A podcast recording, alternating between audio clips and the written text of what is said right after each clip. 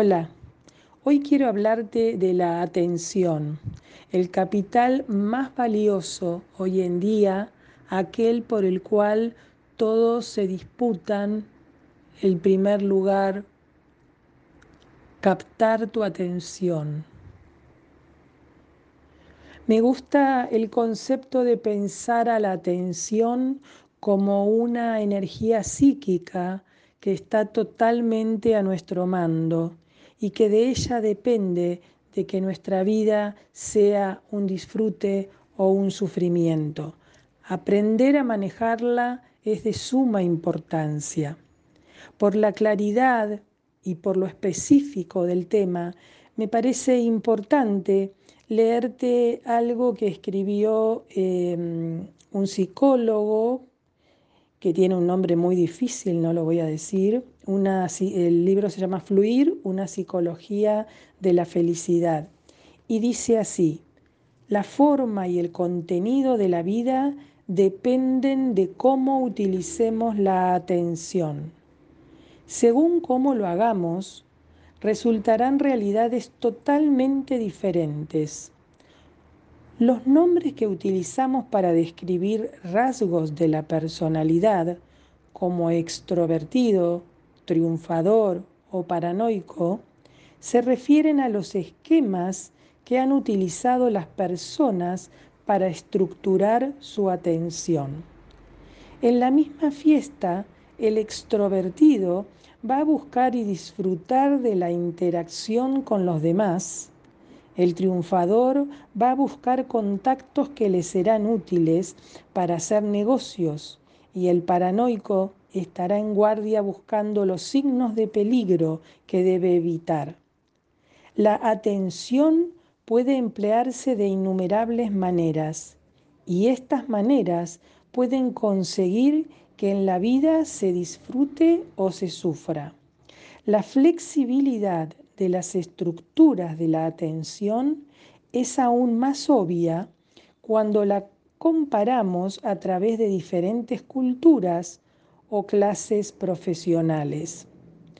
Los cazadores esquimales están entrenados para distinguir entre docenas de tipos de nieve y siempre son conscientes de la dirección y de la fuerza del viento.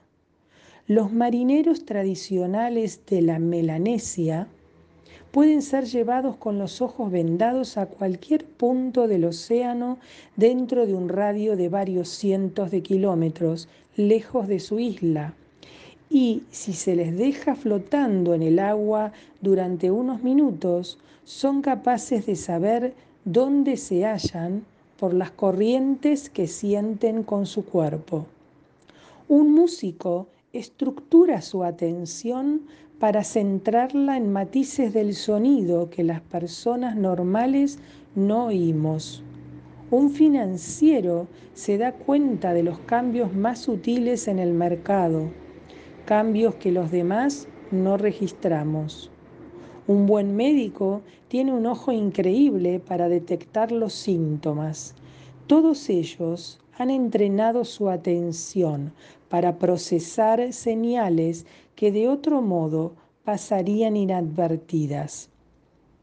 Puesto que la atención determina lo que aparecerá o no en la conciencia, y puesto que también es necesaria para que sucedan otros actos mentales como el recuerdo, el pensamiento, el sentimiento y la toma de decisiones. Es útil pensar en ella como energía psíquica. La atención es como la energía sin la cual no podemos trabajar en nada y que mientras trabajamos se disipa. Somos capaces de crearnos a nosotros mismos según cómo invirtamos esa energía. Los recuerdos, los pensamientos y sentimientos están definidos por cómo la utilizamos. Y es una energía bajo nuestro control, para hacer con ella lo que nos guste. Por ello, la atención es la herramienta más importante en la tarea de mejorar la calidad de la experiencia. Hasta aquí la lectura del libro. Y fíjate que desde el punto de vista de la neurociencia también han descubierto que una de las áreas que em, se ilumina cuando se está tomando una decisión en el cerebro es la de la atención, sumada a la de em, la memoria y la de planificación. Aquí tenemos los tres tiempos, el presente, el pasado y el futuro.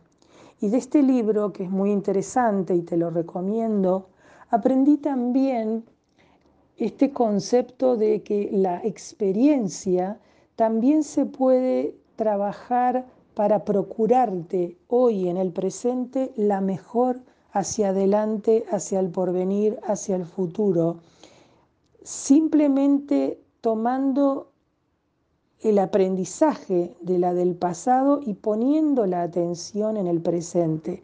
Porque en general muchas veces creemos o pensamos a la experiencia como algo pasado. Es una persona que tiene experiencia, un profesional de experiencia, una persona que ha vivido mucho y la relacionamos con el pasado.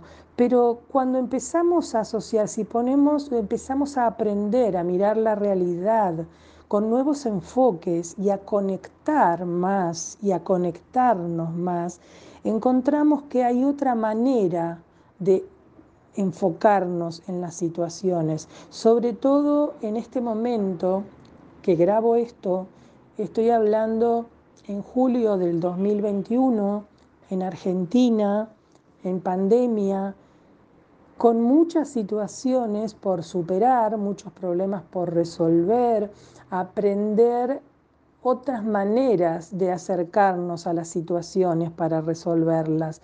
Entonces esto me parece un capital muy valioso. Recordá que la atención puede pensarse como una energía psíquica de la cual vos sos el único dueño o la única dueña que tenés que aprender a entrenarte porque hoy todo el mundo, desde la tecnología y desde muchos lugares, está compitiendo a veces ferozmente para captar tu atención. Por eso se habla de un despertar de conciencia, porque la conciencia, el decidir a conciencia como expresión idiomática, no con conciencia. Decidir a conciencia significa estar consciente en el momento presente que tomas la decisión y hacerte responsable de los valores y de los fundamentos con los cuales tomas la decisión. Esto puede llegar a cambiar tu vida de verdad esto tiene efectividad real porque no son palabras sin sustento, porque habla de un entrenamiento, de tiempo, de fundamentos y no desde el facilismo ni desde el positivismo del 100% las 24 horas del día. La vida es polaridad, lo blanco y lo negro, la luz y la oscuridad, el día y la noche y eso no hay que verlo como opuestos, sino como que los dos integran el todo y que tenemos que transitar lo uno y lo otro y saber manejarnos con lo uno y con lo otro para procurarnos las mejores experiencias y depende de nosotros, no de la fuera. Espero que esto te sea útil mi nombre es Silvia Pirraglia y te mando un abrazo muy fuerte y te deseo que puedas conectarte con tu energía psíquica y salir adelante, porque en parte también depende de vos. Gracias por escuchar.